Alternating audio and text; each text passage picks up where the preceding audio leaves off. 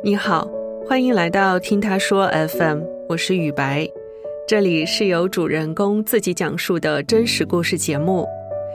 今天是高考的第二天，相信大多数考生都把这看作是决定命运的一场考试，而紧接着他们还将面临填志愿、选学校和专业的难题。不知道你还记不记得当年选专业的场景？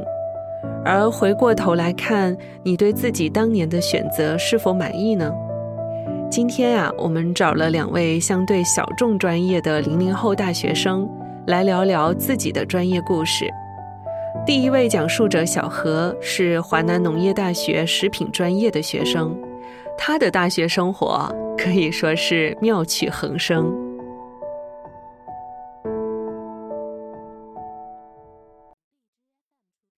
大家好，我是小何，然后目前呢是华南农业大学的一名食品专业的学生。农业类大学的话，其实当初以分数为主去考虑的嘛。广东地区别的大学其实分数都很高，农业大学它明明也很有实力，但是它的分数却很友好。可能是因为农业这两个字就会觉得很乡土啊，或者不是很好啊。我当时就觉得。农业这两个字没有什么所谓，它并不是什么让我觉得不好意思的一个事情。选择了这个大学之后，我就选专业了嘛。我是一个理科生，我又觉得学商科、学文科对我而言可能难度有点大。然后如果学那种太理工了，我的脑子就不够用了。学食品是一个非常折中的一个办法。我是一个鬼点子很多的一个人，它可以释放我一些创意。所以就是选择你了。当时我爸知道我想选什么专业的时候，其实是在电话里面。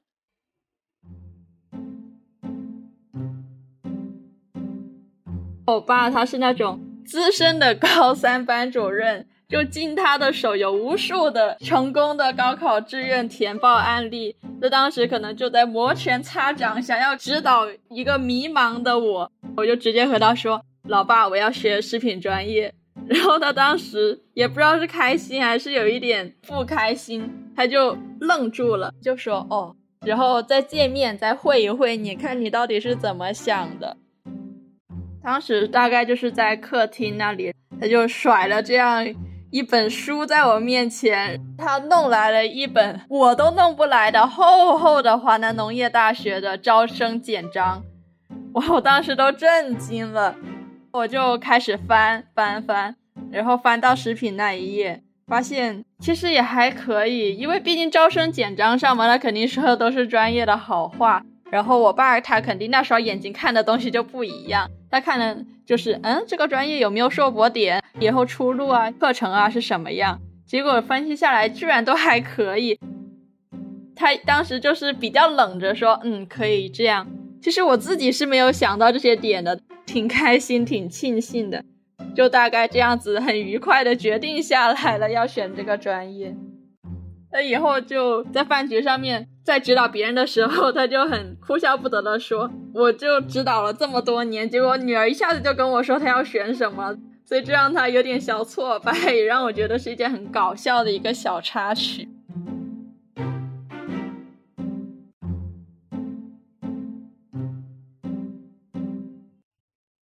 我是二零年九月份入学的嘛，有一个星期会用来熟悉校园。当时我的一个初印象其实是觉得，哇，我们这个学校怎么这么大？因为我们学校是广东地区唯一一个所有校区连在一起的学校。然后真的是让我觉得很有感触的话，是在我们军训的时候，就我们军训的徒步是要走完整个校园，绕一大圈。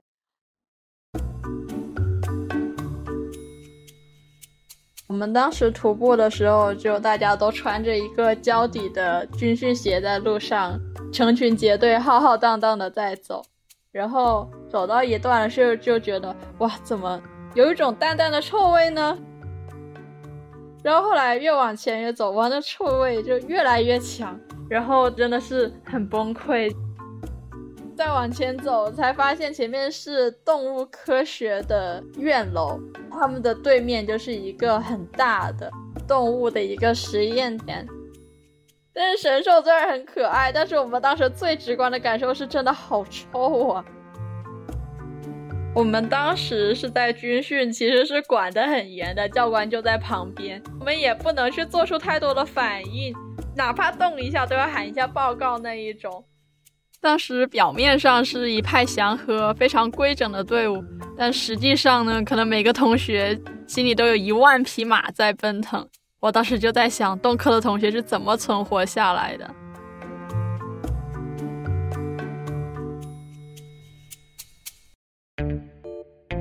然后我们当时徒步的时候，是有看到一群小牛。我们其实都很期待能够看到小牛啦，像我们一开学会有同学发朋友圈说：“哎呀，看到小牛了！”我们都会很羡慕，在下面评论区说：“哇，什么时候我才能见到小牛？”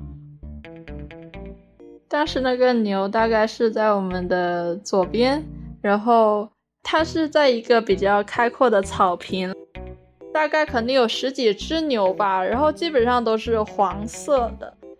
就感觉它吃草吃的特别开心，就基本上它都不会对人有太多的反应，最多是斜瞟我们一眼，然后又继续吃它的草了，就感觉我们只是它的一个过客，对我们司空见惯了吧？可能在牛眼中，它才是人，我们才是牛吧？可能就是这个样子。虽然我们是农业大学啊，但其实我们是一个综合性的大学，从英语到历史，从市场营销到音乐表演，真的什么专业都有。专业之间的差距还是比较大的啦，不是每个专业都要去下田的。但是我们作为农业大学，还是要有点特色的嘛。就很多专业呢都会有农事训练，比如说读商科的同学、读文科的同学也是要去农事训练的。我目前还没有参加，我了解到的就是他们会有一个星期的时间去种一下地啊，摘一下菜啊，做一下标本，然后或者是一起坐在教室里面品一下茶叶，做一下奶茶什么的，真的是非常美好的那种农家生活的感觉。我们做的课题都会和农业相关，就虽然说我们专业不一样，但是我们很多时候会为了农业的一些发展建设去做出一些努力。这也是我们一个比较共通的一个地方。其实生活中也会出现一些很多的农业大学才会遇见的一些小趣事。记得有一次是我用电动车载着我同学去运动场去开运动会，下着雨，心情比较郁闷，突然看到有几只鹅，就一下子就特别开心，就掏出手机开始录视频发朋友圈。三四只鹅在那里，下雨天了，出来寻个小螺那种感觉。然后我们经过它的时候，它也完全没有回头，丝毫没有怕我们的意思，就自己想怎么走就怎么走，就走上了人行横道。然后我们就特别小心谨慎的从它旁边经过，特别怕撞到它，就感觉还是要尊重我们的鹅学长。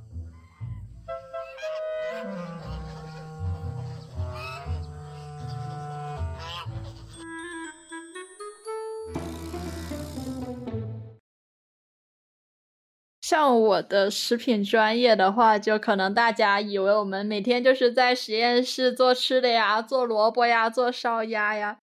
虽然说我们确实会这样，但其实我们在实验室外要学的东西真的是超级多、超级杂。像四大化学，我们是要学的；像物理啊这些 C 语言啊，也是要学的。像数学，我们就更加逃不掉了。然后还有非常让我匪夷所思的电工学啊、工程制图、CAD 这些，就这以上都还只是我们的基础课程。真的是实验的课上面有多好玩，就平时就有多痛苦的那一种感觉。对我而言的话，在专业方面最开心、最让我感到有成就感的，可能就是产品创新大赛了。就这样的比赛呢，基本是让我们去一起设计一款食品。就真的是特别好玩儿。我第一次参加这样的比赛是在大一，当时让我们加入蚝油的元素，然后我们后来就决定做冻干菌菇脆。队友过来我的宿舍，我们两个人在地上支了个小锅在煮。当时就感觉自己在煮什么魔药一样，整个锅里面那个水都是蘑菇的味道，哇！但整个宿舍飘香啊，就当时觉得特别想要直接把它整一锅给干掉，这真的太香了。但是又要抑制住，因为待会还要拿去实验室去做产品呢。因为我们那个是要去放到冻干机里面，然后去把它烤到一个很干的状态。哇，做了整整三次各种各样的小插曲，要不然就拿出来，一开始是干的脆的，一下子就瘪回去了。其实当时的成绩不是很好，有一点小滑铁卢的感觉，但是我觉得从这个当中学到了很多东西。还有一次就是大二上学期的时候，我们参加的是学院里面的一个实验创新大赛，要求是要以雪莲果为原料去设计一个产品。我们在宿舍自己搞了一下，手忙脚乱、七手八脚的去折腾了一个下午，最后把它折腾出来了。里面是雪莲果丁，外面包裹的是一层红色的木薯淀粉，你就可以想象成是一个夹心的一个芋圆的感觉，外面再加一层椰浆。我觉得哇，味道还不错，没想到这个东西这么好吃。我们的决赛是需要前一天去把那个产品做好，然后第二天再给。评委去看去吃的吗？我们是需要把所有的队伍招在一起去做实验，每个小组就自己支一个小桌就开始做，但其实你是可以看得到别的组在做什么的。然后其实我们也会互相串门儿，你这个东西看起来挺好吃，我可以尝一下吗？你们在做什么啊？那种感觉。没有想到的是，我们当时小心翼翼保存的那个雪莲果麻薯。在冰箱在水里泡了一个晚上之后，非常不幸的泡发了，淀粉层它整个就烂掉了。我们当时心都凉了一半，就在想，那我们就要这样子端上去给评委，怎么办？然后我们就只能自我安慰说，哎，没关系，评委不会吃的，我们相信评委的智商，他们是不会这样子为难自己的。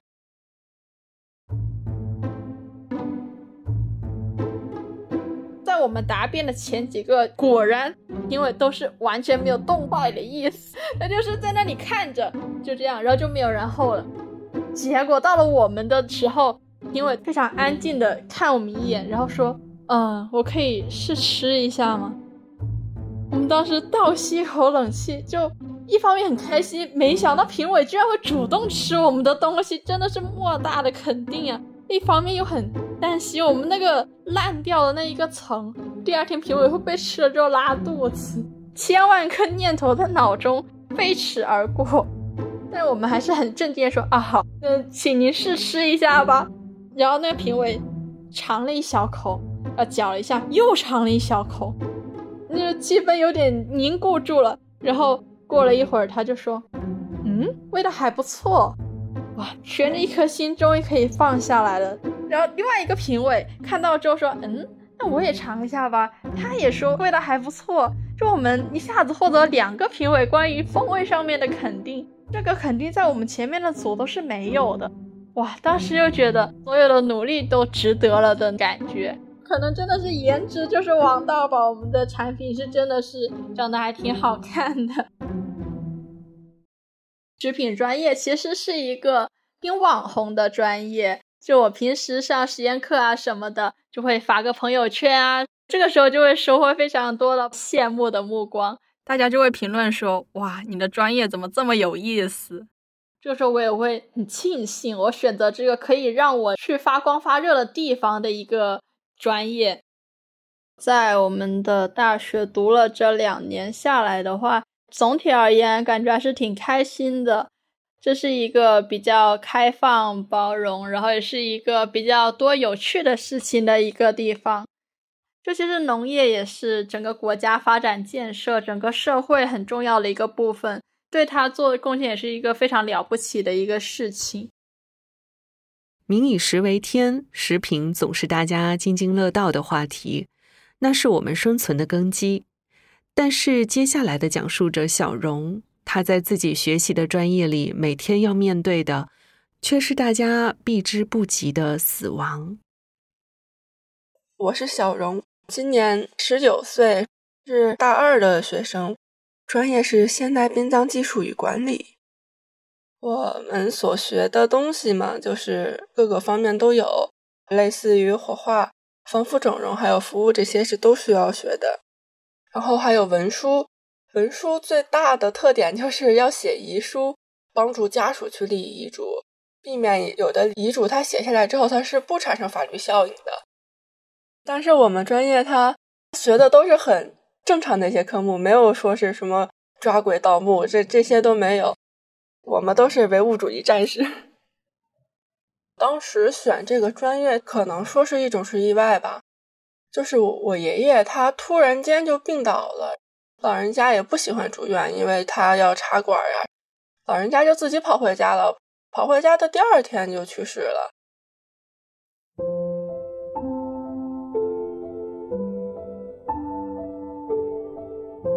我正上着课呢，就把我接走了去给磕头。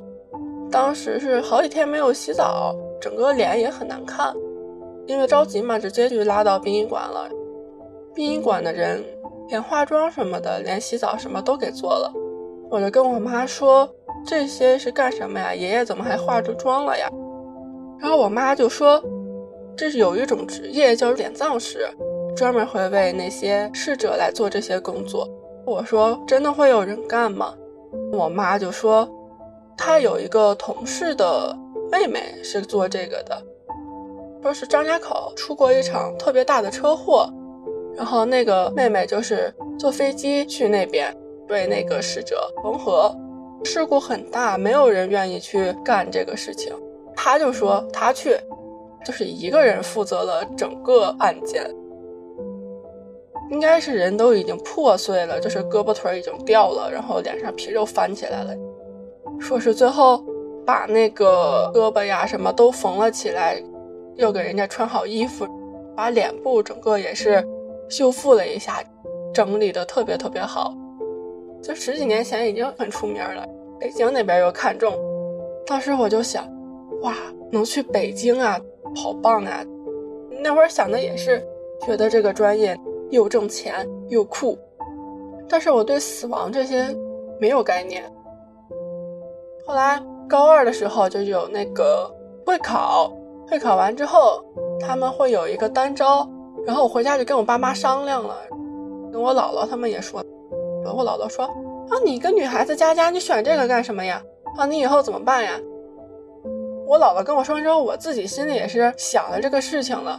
住校晚上我就翻来覆去的睡不着，我就想说，我的舍友跟我这么好，以后会不会因为我干这个不理我了呀？以后我会不会没有朋友了呀？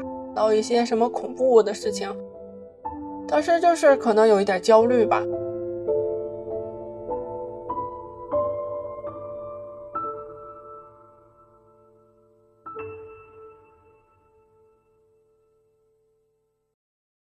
但是就焦虑了那么一阵子，我爸妈跟我说：“说想好了你就去做吧，我们也不拦着你。”填专业的时候。我就填了殡葬这一个专业，第一所学校滑档了，然后第二所学校录取了。当时我们官方群给我们发一个小问卷，选服务和技术。那个时候我才知道，说是殡葬它是分的。个人来说还是喜欢技术，当时选技术的人特别多，学服务的人特别特别少，凑不成一个班，就给我们开大会，说是能选服务的选服务。连续开了一个星期，就是为了让我们考虑清楚，就请来了好多学长学姐，就给我们讲那个上班时候会遇到什么。后来来了一个北京的学长，他就是接受国际遗体，又出国收敛什么，说是一开棺材，那个虫子就扑就扑到脸上去了，然后那个味道特别臭。当时台下都懵了，其实一点声都没了，玩手机的也不玩了。大家懵了一下，开始稀稀碎碎的说是要不要换呀，要不要选服务呀？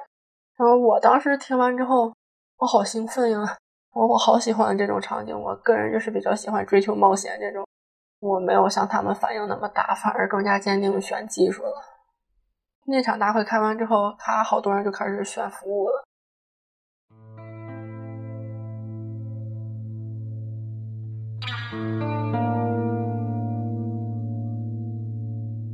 有一次我们上那个遗体整容课，仪体整容，他要了解人体构造，老师会给我们放一些解剖视频，因为学校没有答题老师，他就是啊，这节课给大家看个视频，他就开始放，就是在很大的投影屏幕上面放，然后那个解剖视频它就是没有马赛克。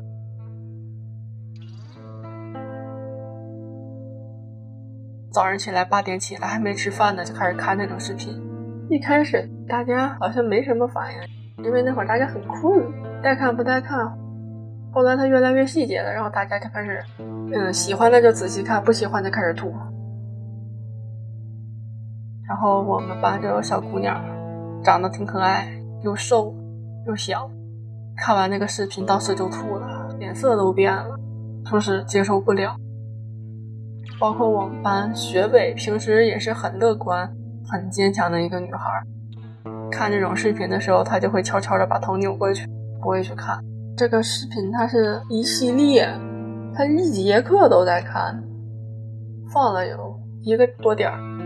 当时我看那个视频其实是没什么反应，因为我总能碰到一些什么车祸、什么现场这种，就看麻了。像家长本身也不害怕，就没啥，就看着他们一直在呕。我和我室友看完之后好饿呀，我俩下课就去吃饭。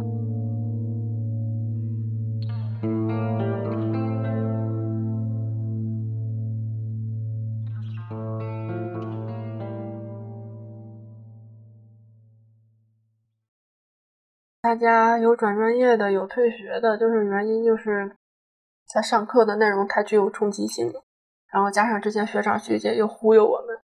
就导致技术班就二十多个人一个班，在学校的时间也就一年吧。疫情一直都没有结束，然后我们现在也是在家里蹲。我们有很多实操课，它原来是有的，就是需要在实训室上，但是因为在家嘛，然后就没有办法。我们的缝合呢，就是用那个抹布，就是在家里面缝衣服什么的。我们不是有塑形吗？器官塑形、面部塑形，我们就只能在家里，就是和块面或者买那种雕塑系的那种泥，用手去捏。然后化妆就是在我们自己脸上试。我们老师说了，你给自己画好看了，家属也会放心的把使者交给你。第一次给自己化妆其实没什么感觉，给逝者化妆并不是说是像电视里、小说里那种惨白惨白，点俩红点儿那种，跟普通人化妆是一样的，就是。要让它恢复到生前最漂亮的模样，也是跟美妆圈是一样的。它只不过说是它不是化很浓的妆，它就是很淡的妆。对于我们平常的人来说，就是上班妆、日常妆，没有什么很膈应的。我在学校的经历并不是很多，也没有特别印象深刻。大部分印象深刻的都是在我一个月、两个月的这种实习之中。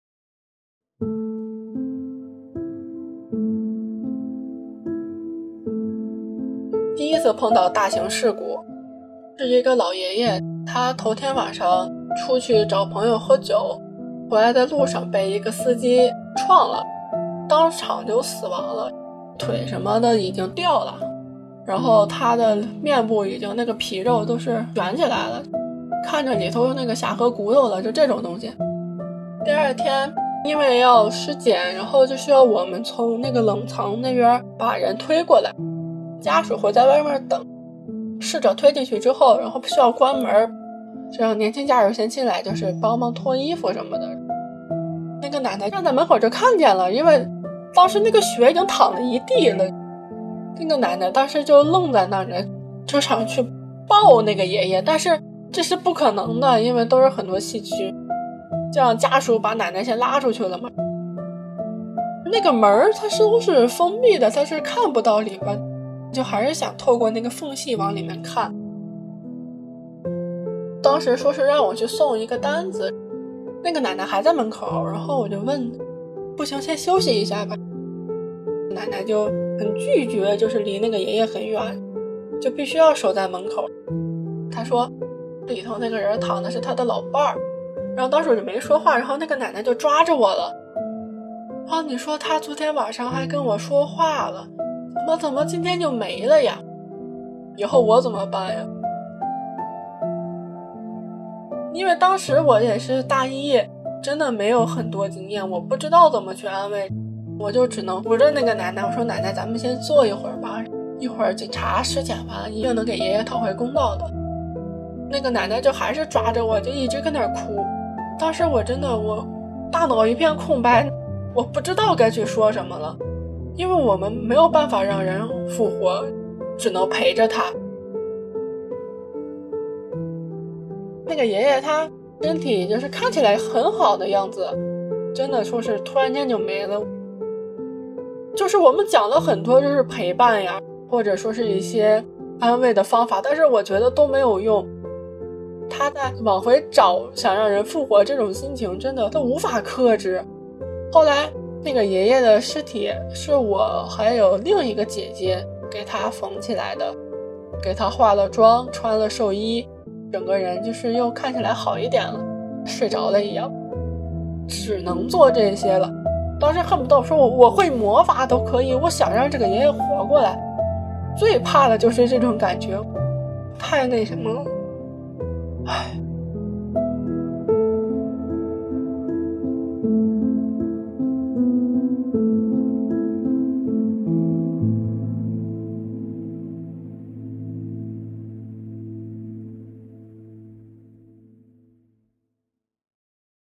还有那么一天，那天本来是没什么事儿，早晨十点多，就是已经快没活了，然后突然间送过来一个，他们当时推了个红色的盒子。七八十厘米那种方形的木箱子，其实我没看出来那是个棺材。我说是烧骨柴吗？他们说不是，把那个箱子打开了，然后说那是个棺材，专门给小孩的。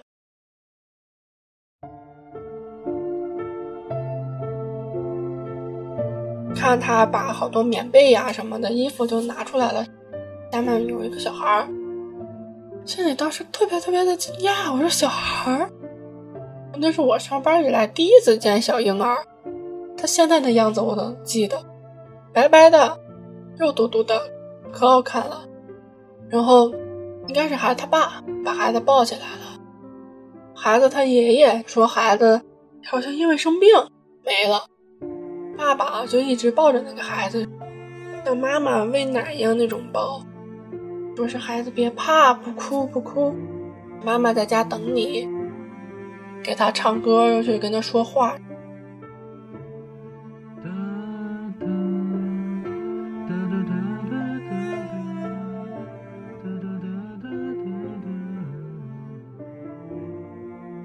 去捏捏他的脸，抓抓他的手，然后有时候还看一看他那个尿不湿有没有湿，就是看孩子有没有尿这种。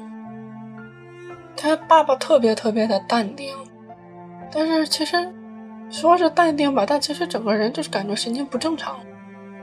他一边又在努力接受，一边又希望可以孩子，如果说是当时哭出来什么的，就是又活了，可能是这么想的。其实我当时都已经想不想管这单了，我我觉得我接受不了，但是我肯定说是职业素养嘛，我得忍住，我得扛住。当时就戴着口罩，我就赶快憋住了。后来我就悄悄问那个我说孩子他妈呢？家属跟我说孩子他妈受不了刺激，就在家休息了。后来他不是要往前走是火化车间吗？车间门口有人接，他爸当时就抓得更紧了，我感觉就是不愿意放。后面几个大姨大娘就是给他拉住的那个他爸，他爷爷把孩子抢过来说是，哦你再不烧。你孩子一会儿就臭了，他爷爷应该也是挺难过的，但是他爷爷可能就是比较理智了，然后就把孩子抢过来就给那个车间的人了。他爸当时就愣在那儿，就一直在那个门口看，因为是玻璃门，就能看见孩子往里面推，没有表情，没有哭，没有闹，就是麻木了，看着他孩子推到火化炉里面。时间定格了。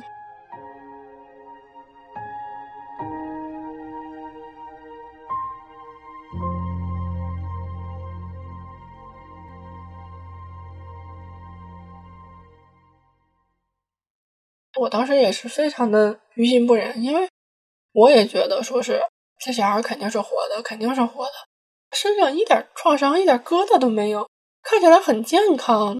他小孩送进去的时候，我就感觉是一个活生生的小孩被送进去了，感觉特别特别的荒唐。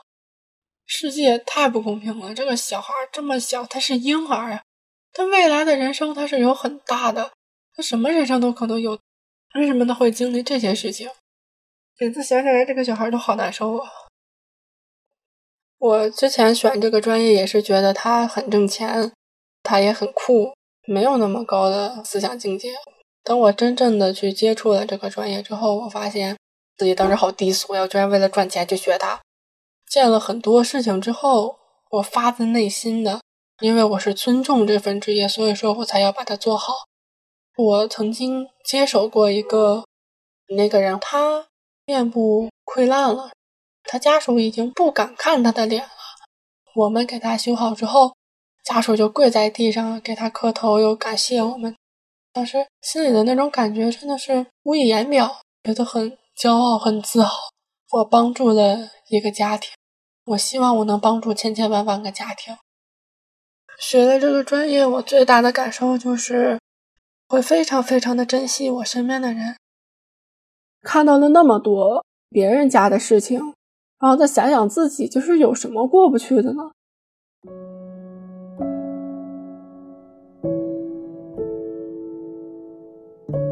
有的人烧完之后，他的骨灰拿塑料袋子就装走了，装垃圾的那个大黑袋子装走了。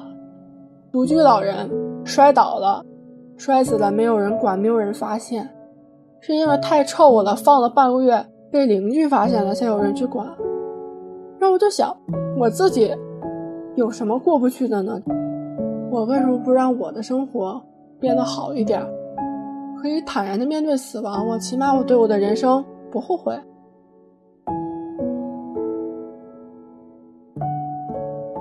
但是殡葬现在不只是殡葬祭，它现在更多的是对生者的一种关心，就是减少一些自杀的行为，帮助一些老人或者临终的人去规划他们的后半生，可以定制自己的葬礼，选择尊严死，就是不用插管生活这种样子。至于我的话，我肯定是还会留在那个一线工作，就是去当一个小小的职员，去帮助所有家庭，去让他们的亲人走完最后一程。选专业，尤其是选这个专业，你一定要和家里沟通好，很容易引发家庭矛盾。然后就好像很多学长学姐到现在也不回家，回去了家里面那边人也对他态度不好。这行业，他就跟老师一样，他永远需要人去干。个人来说，还是挺建议大家选的，但是前提是一定要家庭和睦，自己不害怕。各种前提集齐了，我就非常建议选。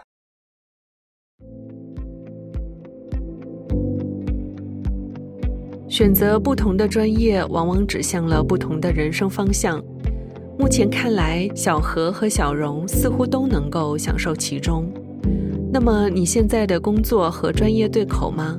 你是否已经把专业变成了自己热爱并愿意为之奋斗的事业呢？欢迎来和我们分享你的故事。在这里呢，也祝愿所有的考生可以顺利跨越高考这一道坎，录取到自己心仪的学校和专业。你现在正在收听的是真人故事节目《听他说 FM》，我是主播雨白。跟本故事有关的更多的细节、图片和文字，我们都在公众号“听他说 FM” 同步推送，欢迎关注。